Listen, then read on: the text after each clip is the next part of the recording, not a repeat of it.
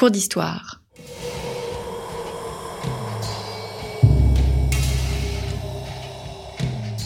Une émission de la rédaction de Storia Voce.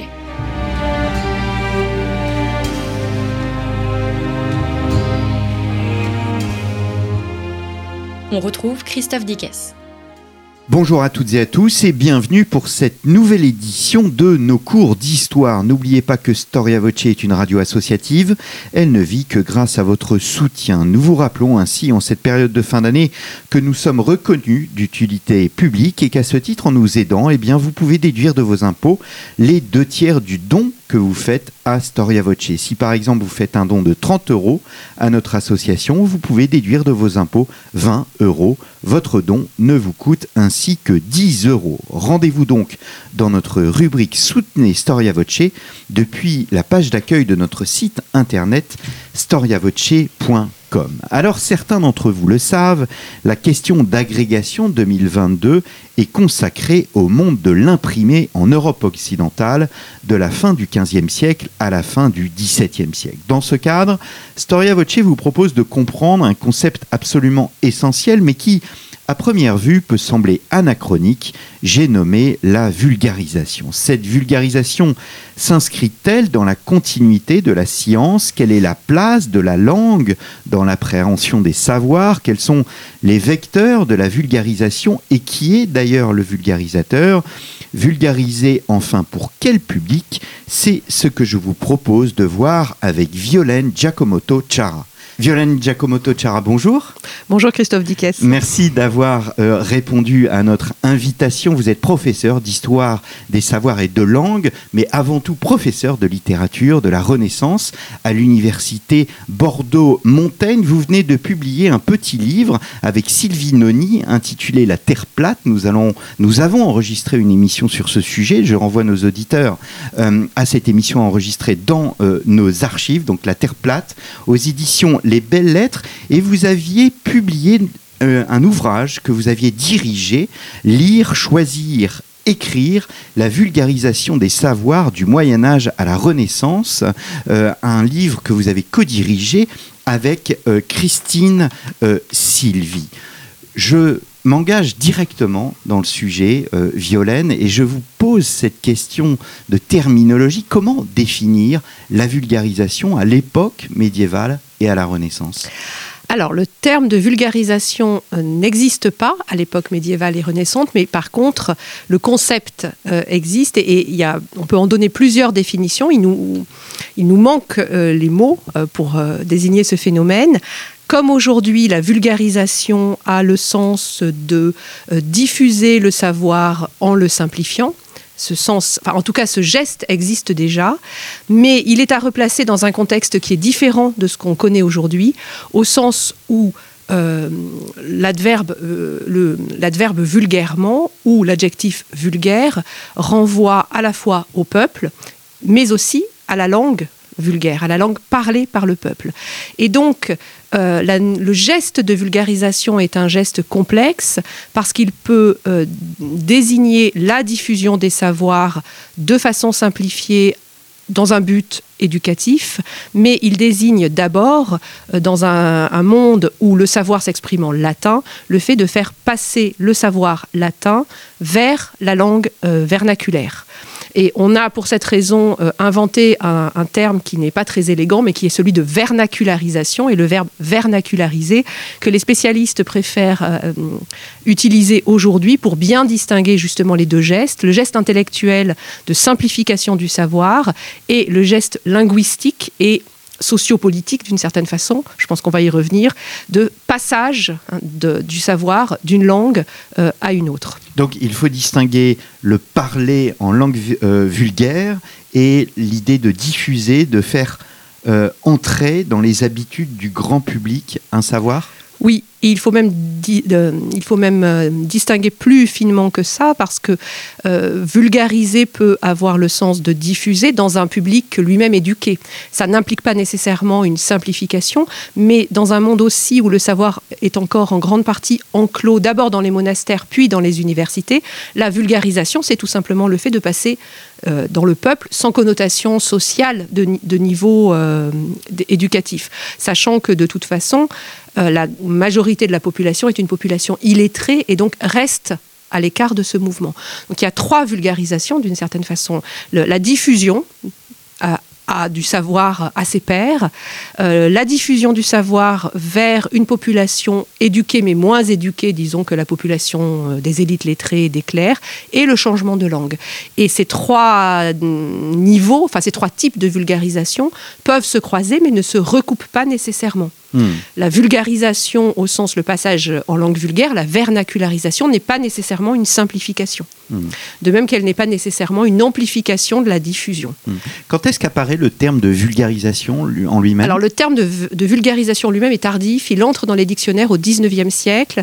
Euh, on n'en trouve apparemment pas de traces euh, avant.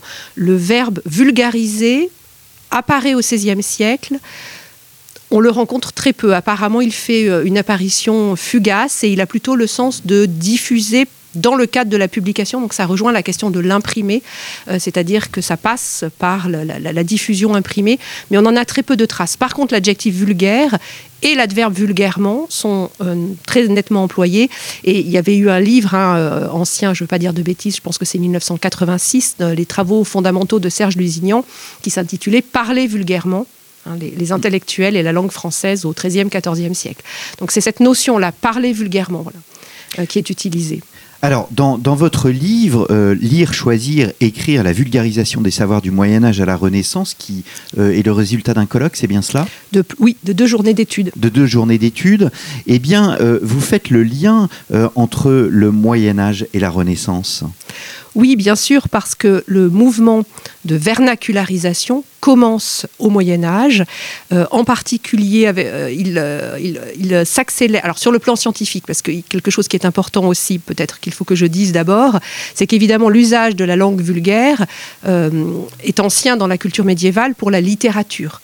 donc le fait d'écrire en langue vulgaire ne concerne pas que les questions scientifiques vulgarisées au sens d'aujourd'hui, mais la pratique de la langue vulgaire parallèlement au latin est une pratique littéraire, alors que le latin reste la langue des savoirs. Mais ce mouvement, si on parle de vulgarisation au sens vernacularisation, le mouvement de passage du savoir exprimé en latin vers un savoir exprimé en français euh, se produit euh, assez tôt, dès le XIIe, XIIIe siècle, avec une nette accélération XIIIe, XIVe siècle.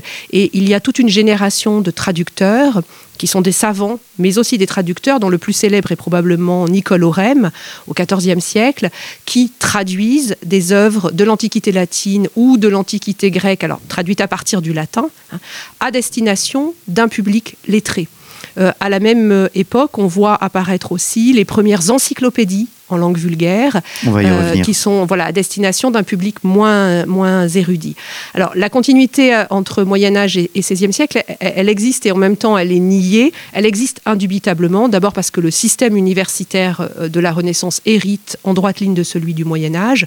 Et je pense que là, on peut rappeler que la rupture supposée entre Moyen Âge et XVIe siècle est en partie une construction voulue par les humanistes eux-mêmes qui, euh, pour légitimer leur propre démarche, avec des raisons, hein, parce qu'il y, a, je ne nie pas euh, toute une part de renouveau extrêmement important à la Renaissance, en particulier dans le domaine des arts, de la représentation de l'homme, mais c'est beaucoup moins vrai dans le domaine euh, des sciences. Enfin, je corrige. Ça n'est pas moins vrai parce qu'il y a un vrai renouveau, mais ce renouveau ne rejette pas le Moyen Âge. Il se construit sur la réception de son héritage et son, et, son analyse. Et donc, dans le milieu universitaire en particulier, la continuité Moyen Âge-Renaissance est très nette.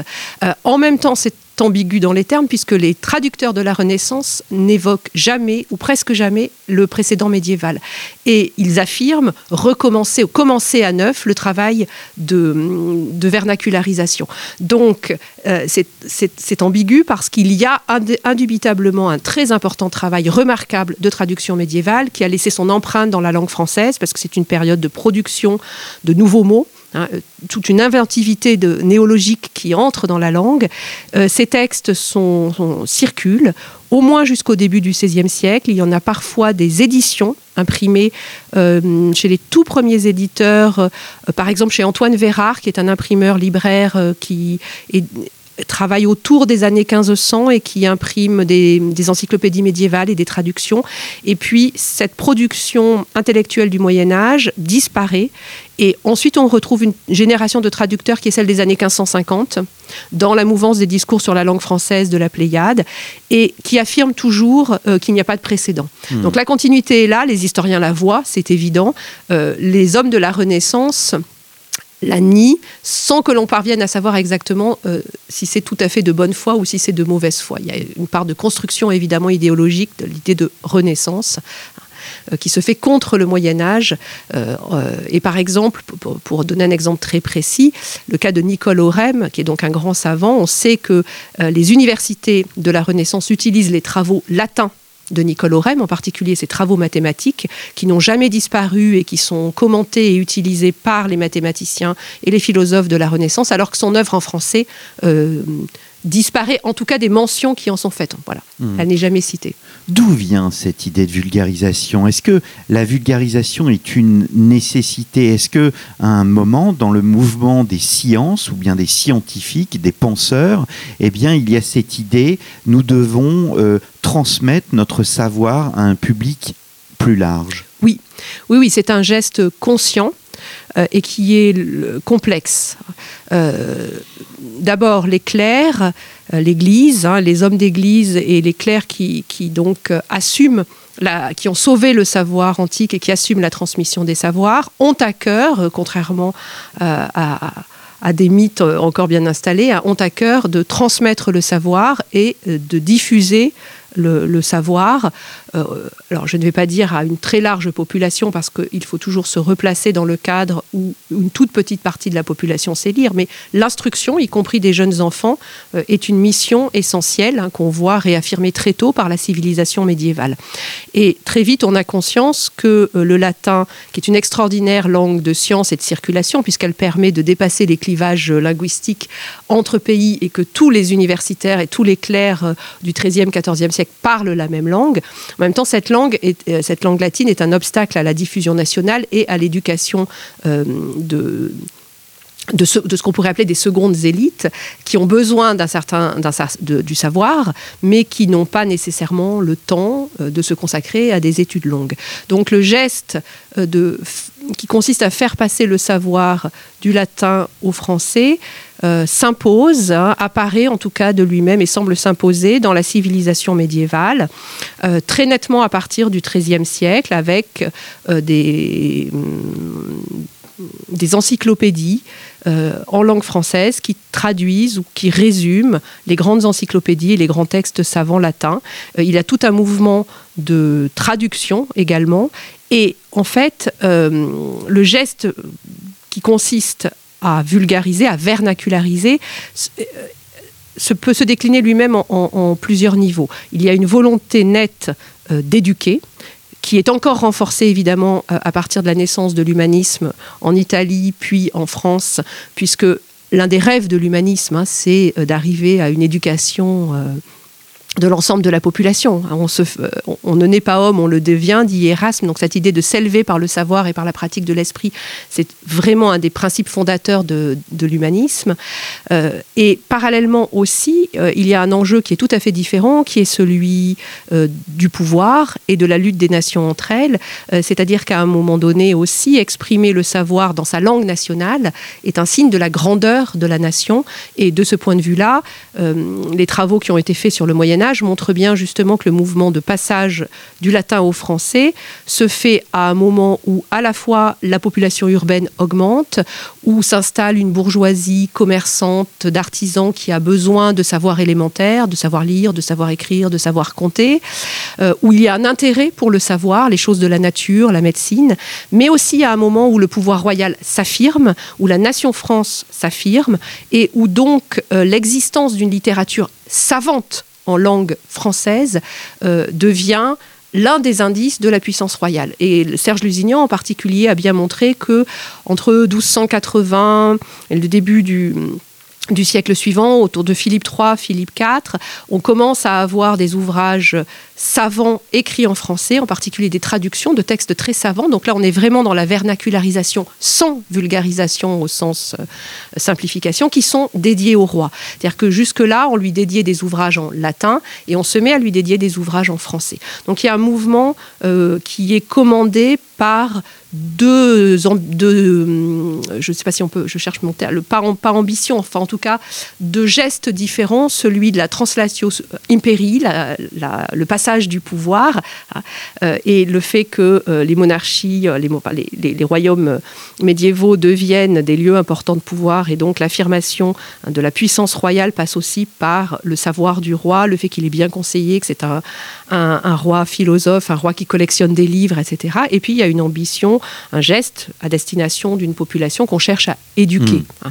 Euh, juste peut-être un dernier exemple, il y a aussi par exemple dans le milieu médical euh, une volonté des médecins de tirer vers le haut euh, les, ce qu'on appellerait aujourd'hui les professions paramédicales, les sages-femmes, euh, les barbiers chirurgiens, ça, ça c'est tout à, on le voit bien au XVIe siècle, c'est-à-dire que l'ignorance d'une partie de ceux qui font les gestes médicaux mais qui n'ont pas le titre de médecin commence à poser problème.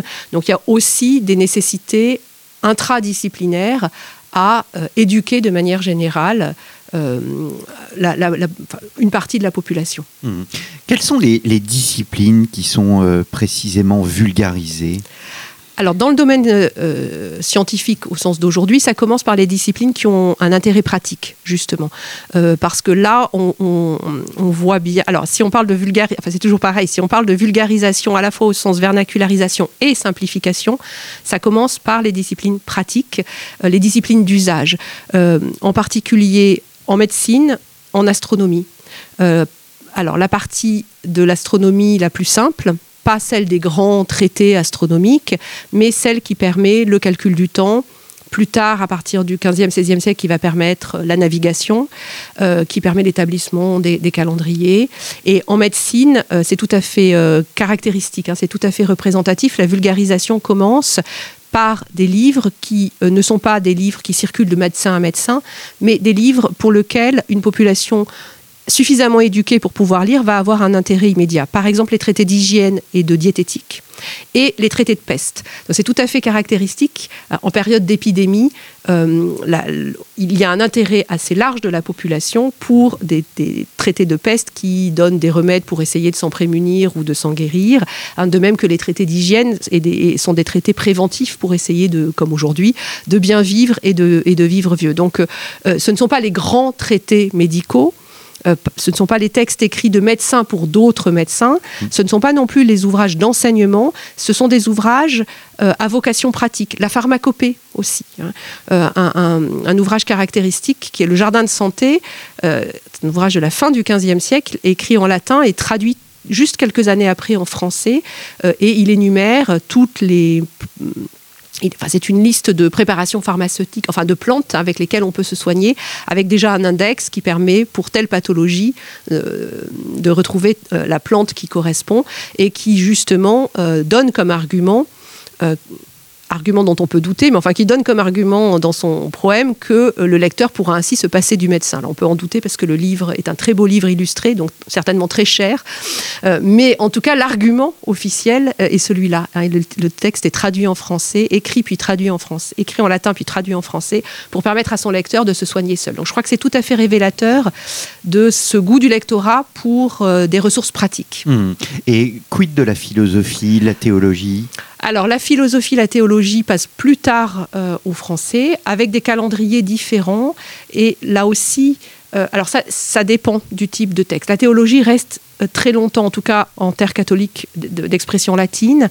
En philosophie, on observe tout à fait euh, la, la trace de ce que je viens de dire pour euh, le goût pour ce qui est pratique, parce que euh, les premiers textes philosophiques, alors là on va passer par la traduction plutôt que par la vulgarisation, simplification, mais les premiers textes philosophiques traduits sont en particulier les textes d'Aristote qui portent sur la part pratique de sa philosophie, c'est-à-dire les politiques, l'éthique, et le traité apocryphe euh, des économiques. Et c'est tout à fait révélateur euh, de, de, ce goût d'une partie éduquée de la population, mais aussi de l'entourage du prince, mmh. pour des textes qui vont servir à l'éducation de l'élite du royaume et à une formation là aussi tournée vers la vie pratique, plus que vers la vie contemplative. La philosophie la, métaphysique, par exemple, ou même la philosophie naturelle, qui reste une discipline très universitaire, passe beaucoup plus tard au français si on regarde du côté des traductions, et passe au français par des voies non universitaires, euh, si on, regarde du côté de la littérature, c'est-à-dire que là aussi c'est tout à fait caractéristique. Si on parle de à la fois de vernacularisation et de vulgarisation avec une intention de simplification, ou en tout cas d'accommodement au goût des lettrés, on va trouver des connaissances philosophiques précises mais qui ne sont pas très techniques, dans la poésie scientifique, dans les dialogues humanistes, euh, à travers des formes littéraires, mais qui ne sont pas des formes de traités ou de manuels. Donc c'est toujours extrêmement compliqué de euh, mettre en balance la vulgarisation au sens simplification, la vulgarisation au sens diffusion et la vulgarisation au sens vernacularisation, parce que on a les traductions traduisent les œuvres euh, antiques, donc on est dans une transmission à l'identique de l'œuvre grecque ou latine. Euh, il existe des manuels, mais qui apparaissent d'abord en latin, qui simplifient, puis qui seront plus tard euh, traduits. Mais il existe aussi des réécritures, en particulier littéraires, à travers euh, des formes qui sont prisées.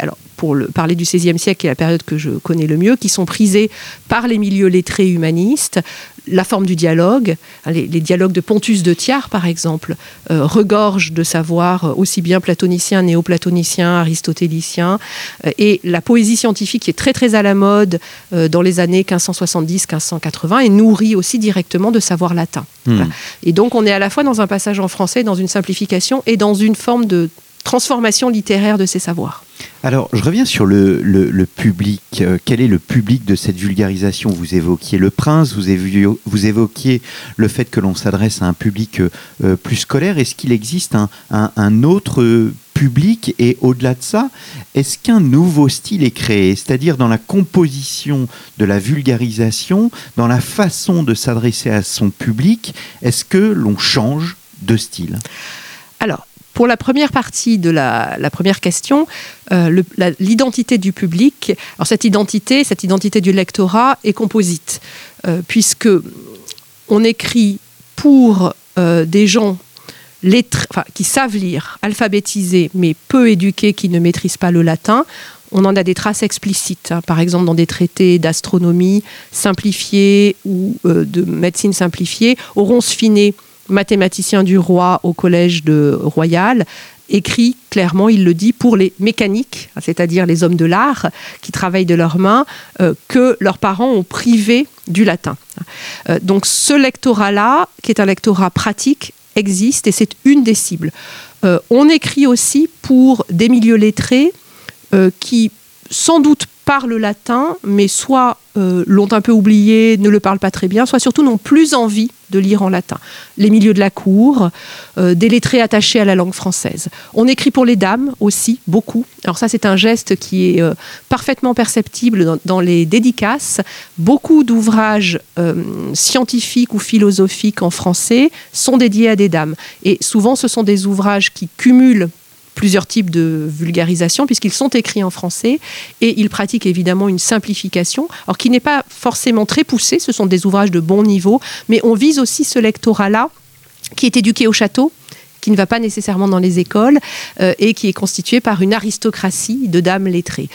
Euh, on peut viser la noblesse de robe, euh, qui, par opposition à la noblesse de sang, s'appuie sur la revendication de la possession d'un savoir et qui n'a pas forcément non plus poussé très loin certaines études, mais qui est curieuse. C'est souvent des milieux, les milieux des avocats, des parlementaires, sont souvent des, milieux curieux de s'instruire dans le domaine de la philosophie de la nature, de la médecine, de l'astronomie. Et puis, on vise aussi effectivement l'éducation du prince, euh, qu'il est de bon ton d'éduquer en français parce que c'est la langue que l'on identifie à la langue du royaume. Euh, également parce que euh, l'argument du temps est parfois invoqué. S'instruire en latin, apprendre à parfaitement maîtriser le latin de manière à pouvoir lire la philosophie en latin, c'est long. Et au XVIe siècle en particulier, on voit apparaître un argument intéressant, enfin deux arguments intéressants dans les les préfaces des traducteurs, qui est que si on veut susciter des générations de nouveaux savants, il faut les instruire en français pour deux raisons. Euh, parce que la vie est brève et qu'on ne peut pas se permettre de passer trop de temps à apprendre le latin, et parce que, et ça c'est un argument très intéressant, on ne pense pas de la même manière dans une langue qui reste une langue étrangère, même si on l'a appris petit, et dans sa langue naturelle. Et là c'est Pelletier-Dumont qui a une très jolie phrase que je cite de mémoire, hein, qui dit que la langue acquisitive n'entre jamais si avant, n'entre pas si avant en l'entendement comme la native. Avec donc cette idée que même si on devient finalement d'une certaine façon bilingue en latin, ça reste la langue seconde et qu'on ne réfléchit pas de, toute de, la même manière dans, dans une langue qui n'est pas la sienne.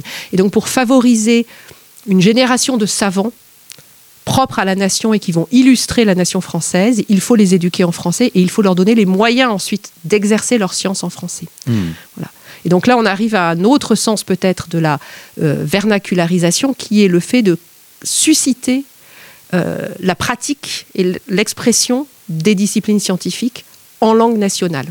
Hmm. Donc adaptation, euh, adaptation du, du, langage par rapport au public? Oui. Là aussi avec des niveaux. Selon le lectorat visé, on va choisir un français qui n'est pas tout à fait le même. Vous avez des textes qui sont écrits dans un français euh, qu'on cherche comme on l'a fait en italien, euh, à, modeler, enfin, à modeler de manière élégante, euh, un français qui va s'éloigner justement du latin technique. Donc non seulement il y a un geste de traduction, soit des textes, soit du lexique savant, mais qui n'est pas simplement un geste de calque, qui est plutôt l'idée d'essayer de d'enrichir le lexique existant déjà en français ou de le revivifier en introduisant des mots qui vont rendre compte euh, des notions scientifiques, mais euh, de manière élégante. Il y a évidemment une quête de l'élégance euh, du langage. quand on écrit en français, dans le cadre d'une revendication identitaire d'une science française, comme ça commence à apparaître franchement en médecine ou en astronomie, euh, on va parfois au contraire essayer de conserver la technicité du latin. Donc se mettre en place d'une certaine façon plusieurs registres de français parallèles, des, euh, français de spécialité propres à chaque discipline, et puis un enrichissement peut-être du français euh, plus standard qui permet la circulation de, ces, données dans des textes littéraires, par hmm. exemple, ou dans des textes adaptés pour le lectorat. Hmm. Alors, euh, est-ce que euh, la vulgarisation se limite à, l'écriture? Est-ce qu'elle est aussi liée à l'oralité ou bien même euh, à l'image? Vous évoquiez tout à l'heure hein, des, des, ouvrages de, de, science avec des représentations, des images, des, peintures en fait. Alors, liée à l'oralité, là je ne sais pas bien dans quel sens vous, vous l'entendez. Dans le discours en fait. Alors, d'abord, on sait que euh, justement, c'est peut-être un des facteurs qui a favorisé l'usage du, français, euh, y compris chez les clercs. Le, ceux qui écrivent latin, en général, parlent français entre eux.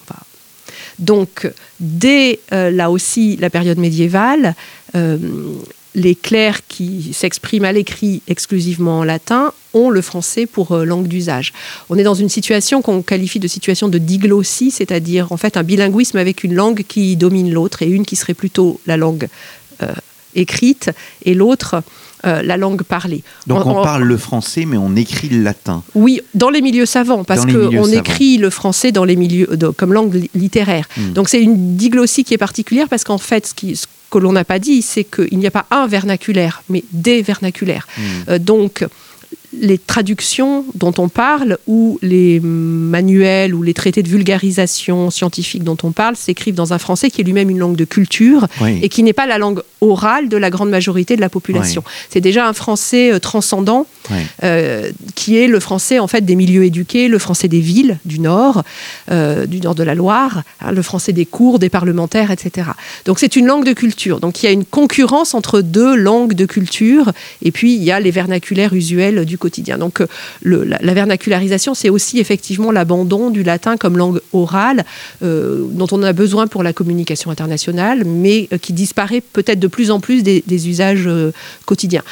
On en a besoin au début de l'éducation aussi, parce que pour apprendre aux élèves qui entrent dans les écoles à parler latin, il faut bien passer un moment par le français. Par contre, le français est encore assez peu une langue euh, euh, d'éducation.